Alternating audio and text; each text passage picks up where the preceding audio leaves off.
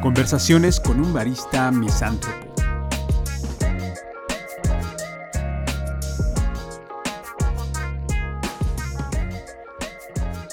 Muy buenos días, muy buenas tardes, muy buenas noches, muy buenas madrugadas. Yo soy un barista misántropo y nos encontramos como cada lunes en el café Fiel a la Tierra. Y ya se la saben, estamos aquí para tener conversaciones con un barista misántropo, para beber un café de especialidad. En estos momentos contamos con un delicioso café de Zitácuaro, Michoacán, de don Gregorio Medina, de la finca antigua Hacienda de Carolina, y se trata de un bourbon natural con una fermentación eh, con notas de frutos rojos, durazno, miel y uvas. Por supuesto que lo tenemos eh, en tolva y también para preparar a través de los métodos que nos pidan. Y decía, eh, comenzamos con este podcast, ya se la saben, si les gusta, pues ojalá puedan suscribirse y rankearlos. A veces dejamos comentarios en alguna de las plataformas que lo permiten. Si eh, dejamos, dejamos abiertos los comentarios para que ustedes nos den su opinión y también algunas encuestas. Ojalá puedan eh, participar.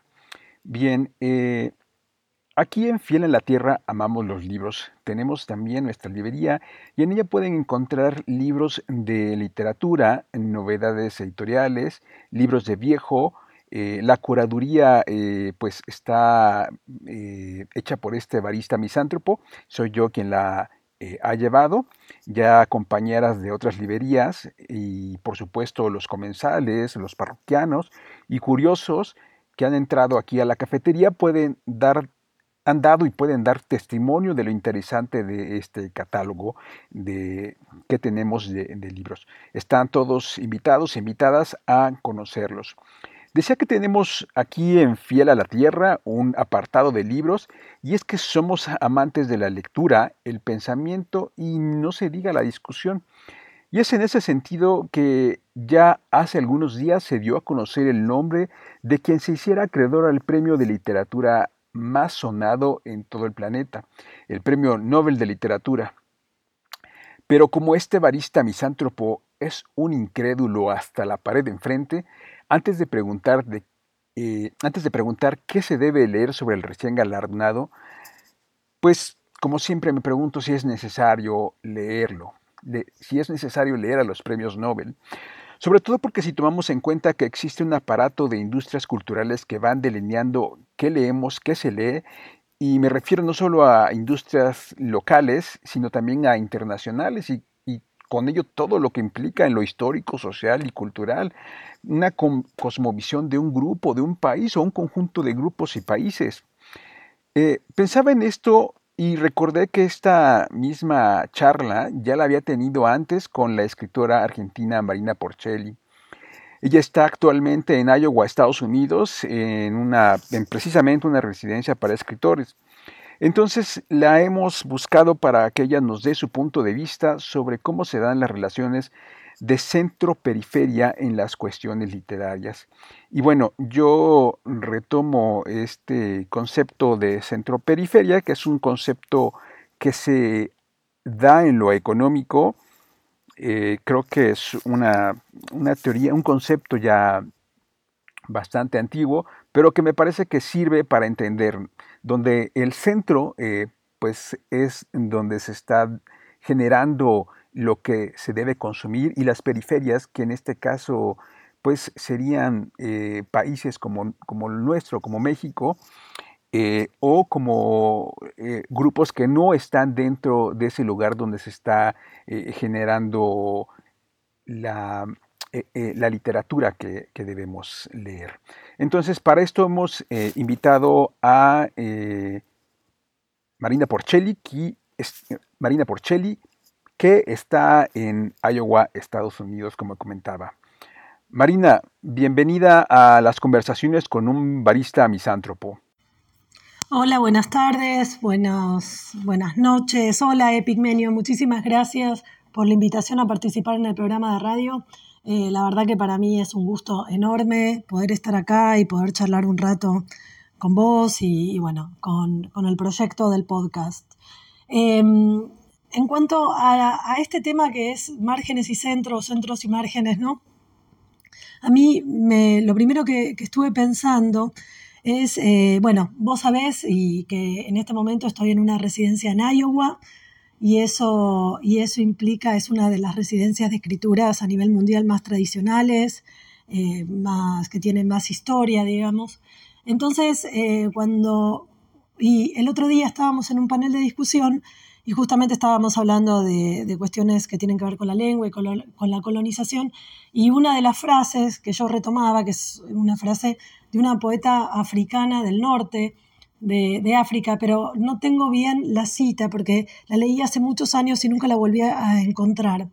Pero lo que decía en los versos era principalmente que uno no escribe o uno no está para complacer la estética del colonizador.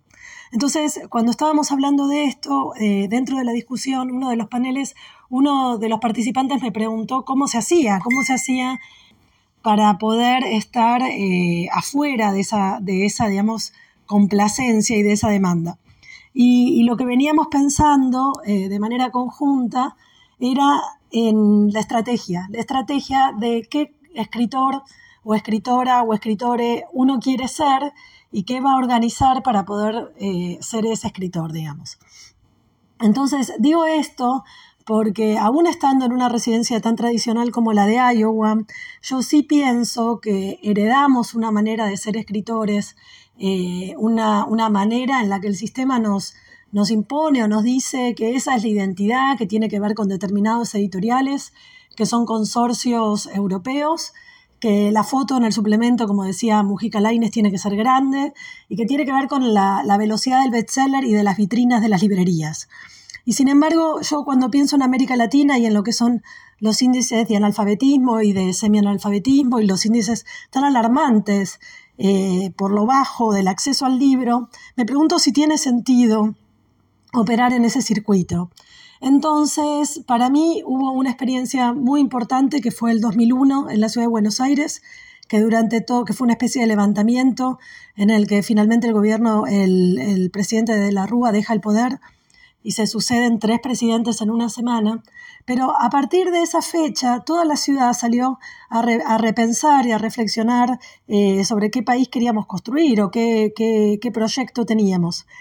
Y yo me acuerdo que tuve la suerte de vivir o, de participar una serie de años en, un teatro, en, un, barrio muy popular de la ciudad de Buenos Aires, y en esa convivencia con actores, con directores, con escenógrafos, esa convivencia me, me, armó en la idea de una escritura comunitaria, que significa en realidad para quién estoy escribiendo, qué es lo que quiero decir, y, y el trabajo con la oralidad, sobre todo, eh, que es una defensa de nuestras identidades latinoamericanas, y, los caminos, los circuitos de legitimación.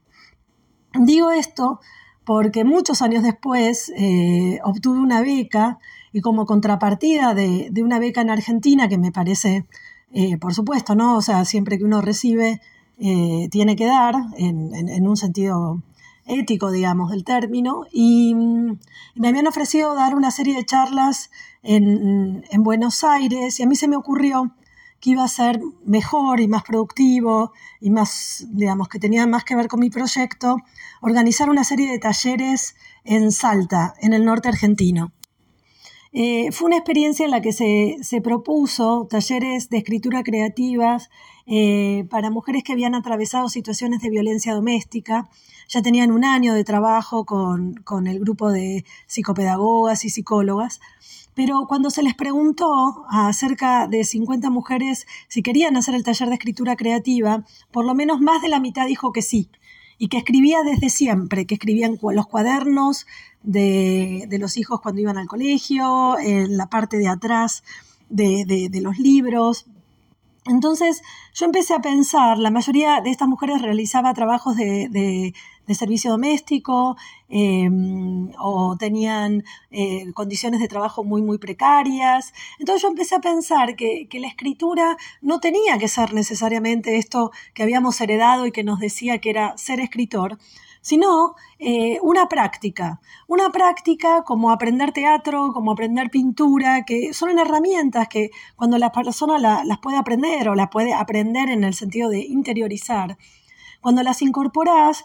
te, ayudan a saber quién sos, te ayudan a, clarificar tu proyecto y de alguna manera te convierten en una persona mejor, pero no, no en el sentido de evolución, digamos, sino en el sentido de que es, se vuelve, aumenta muchísimo eh, tu, tu, calidad de vida. Y, lo que creo, y esto está en, en ese primer ensayo latinoamericano, que escribe Rodó en 1922, que habla del arielismo, y en una crítica que hace otro ensayista mexicano que es eh, Víctor Barrera Enderle, que creo muy, muy seriamente que estamos muy acostumbrados a hablar del derecho a la vivienda digna, el derecho al trabajo, el derecho al agua, y, y nos olvidamos de que también hay otro derecho que es el derecho a la empatía y a la sensibilidad. Y eso tiene que ver con la educación no formal y con la formación artística, es decir, con la educación de la sensibilidad. Entonces, con estas premisas, con estas premisas de que la escritura no iba a ser algo que hacían los escritores de determinada clase en las elites, eh, cómodamente sentados en los sillones de su casa para ser publicados en España, sino que podía pensar las herramientas de la narrativa y, de, la escritura como herramientas de diálogo y de construcción social. Con estas ideas iniciamos el taller con, con estas mujeres eh, en un plan de reescritura. Leímos Otelo de Shakespeare, eh, sobre todo porque el personaje de Desdémona no abre la boca hasta el acto número 2. Entonces, lo que yo les propuse después de la lectura de la obra era reescribir reescribir nuestra propia versión de esa obra eh, con nuestras palabras, con nuestras identidades, con nuestras historias en nuestros territorios.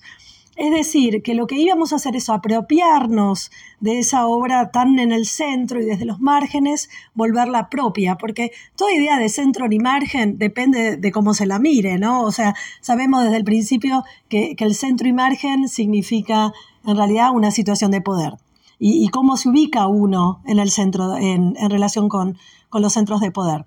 Así que yo creo que a partir de esa experiencia y a partir de una redefinición de lo que puede ser el acto de la escritura y sobre todo en este continente con, nuestras características tan particulares, es que yo estoy pensando la idea de centro y margen.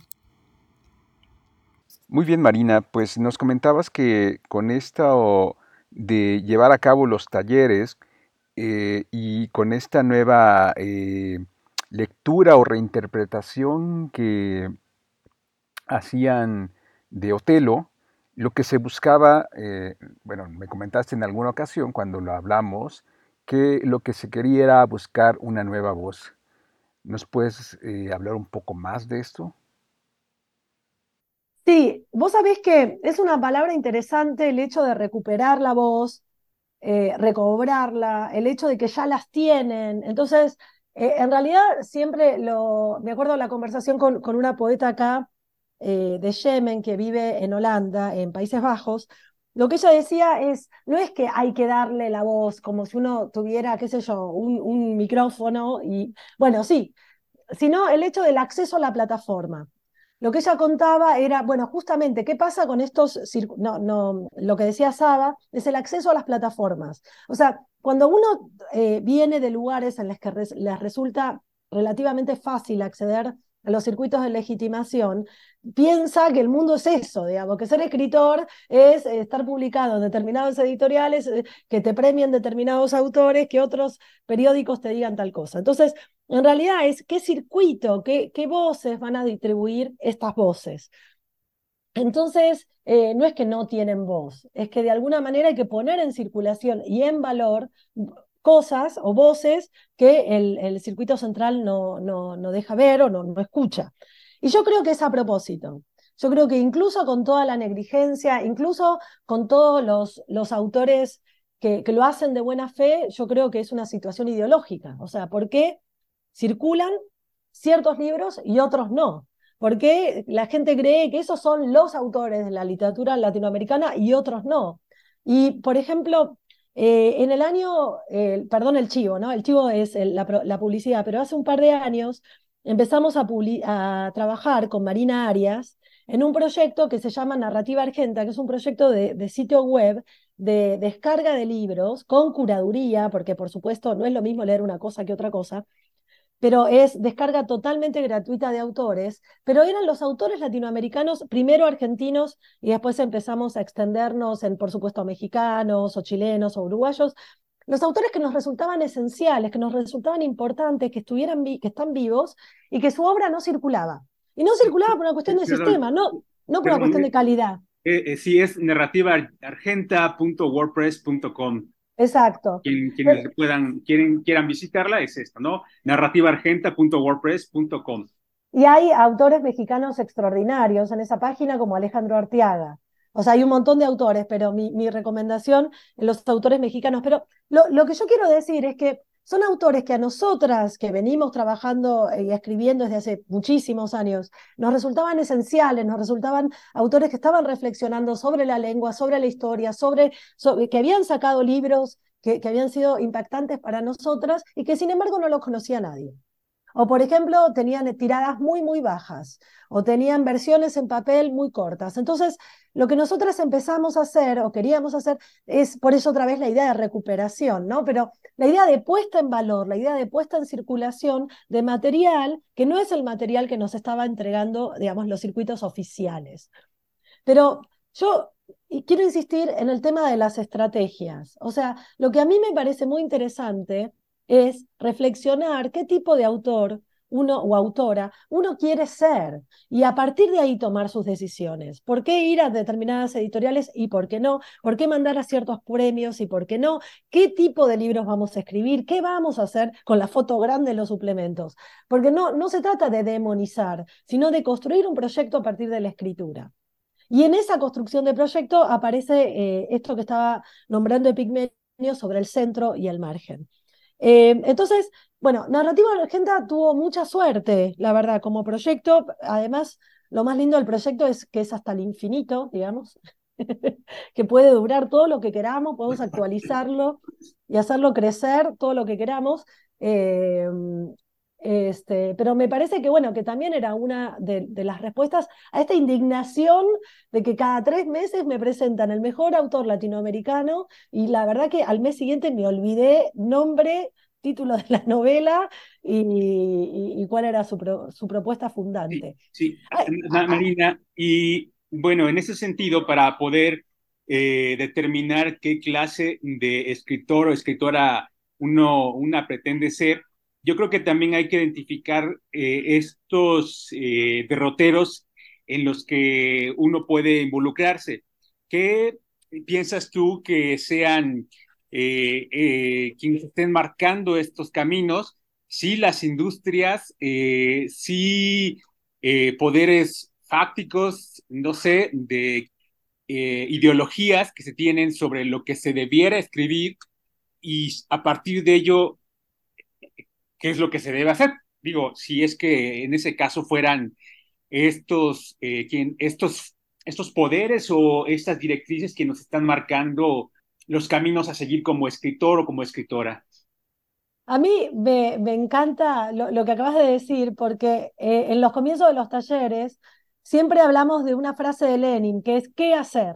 Y qué hacer es algo a lo que tenemos que responder, ¿no? O sea, bueno, ¿qué vamos a hacer? Yo creo, eh, Epi, que, que, es todo a la vez, es todo el paquete a la vez, ¿viste? Industria, periódico, vanidades, este, mm, cortedades de, de proyecto, eh, mm, no, no, no sujetos políticos, sino sujetos individuales que, que quieren su propio beneficio, etc. Yo creo que las responsabilidades así son enormes, pero que es responsabilidad única de los escritores ubicarse en determinados lugares o en otros. Es decir, uno no puede decir, ah, bueno, porque el sistema es malo, porque es así, entonces me tengo que prestar a decir, hacer o a, o a comulgar con determinadas situaciones. Creo que incluso cuando se hace desde un lugar de negligencia o desde un lugar solamente vanidoso, uno es responsable como escritor de estar actuando de esa manera. Entonces, la verdad que, digamos, eh, la causa o lo que provoca es este marco en el que estamos todos metidos, pero es responsabilidad de los escritores, escritoras y escritores con X este, actuar de determinada manera o no, decir determinadas cosas en los paneles o no, em, comulgar con determinadas ediciones, con determinadas propuestas o no.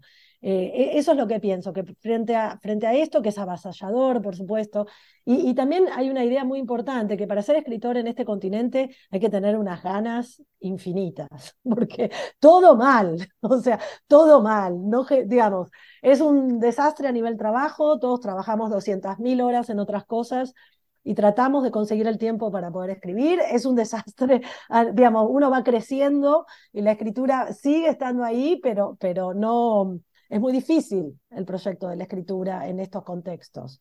Eh, no, no es un proyecto cómodo, no es un proyecto fácil que, que, directamente nos lleva adelante. O en todo caso, el proyecto fácil y cómodo no es el que me interesa a mí, eh, porque va dirigido a un impacto que es un impacto que a mí no me interesa, qué sé yo. Em, pero, pero algo que me parece muy importante es eh, poner el acento en, en nuestros sistemas críticos como desconfianza es decir, empezar a creer que si uno lee un libro y piensa que el libro es una estupidez, aunque haya sido premiado por Anagrama o por Alfaguara, uno tiene derecho a sentir esto es una estupidez.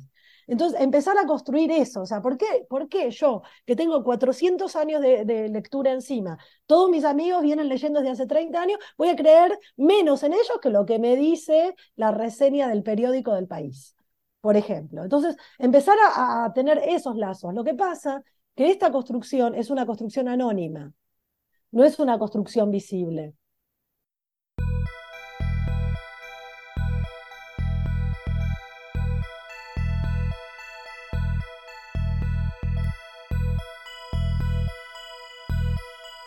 En ese mismo sentido, yo quería eh, preguntarte, si yo, eh, en el hipotético caso de que fuera eh, un imberbe de 20 años, quisiera comenzar a esta carrera de escritor porque siempre me ha animado las lecturas. Y digo, hay propuestas como las de ustedes de narrativa argenta, pero que yo no conozco casi nada. O sea, debo, si no tengo tan buen juicio o qué tan maduro tengo el juicio, ¿tú qué recomiendas? Lo primero es en confiar en, uno mismo, en una misma o en un mismo. O sea, lo primero es confiar en uno. O sea, como entender que no hay, digamos, hay, a mí hay una idea que me parece central, es que el sistema editorial te domestica. O sea, te dice qué es lo bueno, te dice qué es lo malo, te dice cuánto tiene que durar la novela, te dice que la novela vende y que el cuento no. O sea, hay una estructura de domesticación que, está todo el tiempo, va a ser avasallante y fuerte, pero mi, mi, mi, viejo, o sea, mi padre, tiene una frase muy divertida que dice, no se puede querer jugar en primera división al fútbol y asustarse porque la pelota viene fuerte. O sea, si uno toma la decisión de la escritura, y de, la escritura en un sentido como muy profundo, de, de, de, estar en el mundo a partir de la escritura, que viste que la escritura es un modo de estar en el mundo, y bueno, tiene que llegar hasta las últimas consecuencias de eso es pensar a fondo la escritura, pero dejarse avasallar o dejarse domesticar, y bueno, eh, estamos para la discusión. Entonces, lo que recomiendo es leer todo lo que se pueda, todo lo que se pueda, y desconfiar de todo lo que a uno no le parezca. No creerle a los demás, empezar a pensar en, ese tipo de discusiones. Bueno, pero ¿por qué tengo que, creer en, qué sé yo, en, en la legitimidad del premio de anagrama, por ejemplo, que a mí me parece uno de los premios este, más corridos de la narrativa, con todo el sentido que tiene, con lo que fue Anagrama, con la sede en España, con los jurados, con, digamos, ¿por qué? ¿por qué? ¿Por qué tengo que pensar que necesariamente eso es un buen libro o un libro que va a impactar sobre mi escritura o sobre mi proyecto de país? Entonces, esa recuperación de tu sentido crítico me parece central. Y no estar con esta cosa de repetición del oro, eh, voy a decir lo mismo que dice todo el mundo. es un gran escritor porque está de moda. y dentro de tres meses me pasará lo mismo. Otro gran escritor porque está de moda. Entonces, bueno, empezar a creer en las propias sensibilidades, esa recuperación.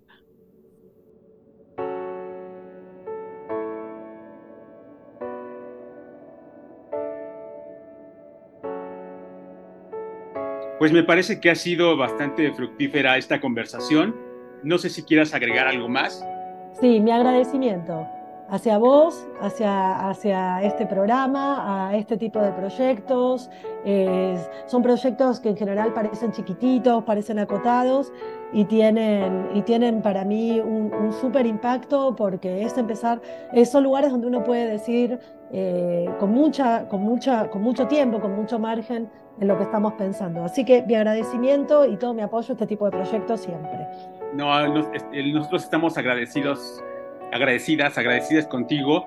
Y pues bueno, eh, yo espero que pronto nos veamos, eh, si no, pues cuando tenga que ser. Eh, también espero que esta charla la reanudemos aquí en la Ciudad de México o donde tenga que ser, pero que no sea de forma virtual. Yo te mando muchos abrazos, todo mi agradecimiento, todo mi respeto, toda mi admiración, todo mi cariño, como siempre lo he hecho. Sabes que para mí eres una de las mentes más brillantes de, esta, de este planeta. Y pues bueno, eh, te, te mando muchos abrazos, muchos saludos. No, muchísimas gracias a vos, Epigmenio, por supuesto. Seguimos comunicados y espero que pronto nos veamos personalmente.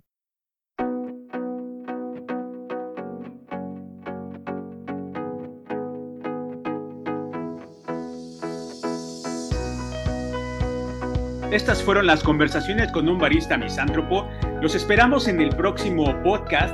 Ya se la saben, ranquenos, denle like y nos estamos escuchando. Hasta luego.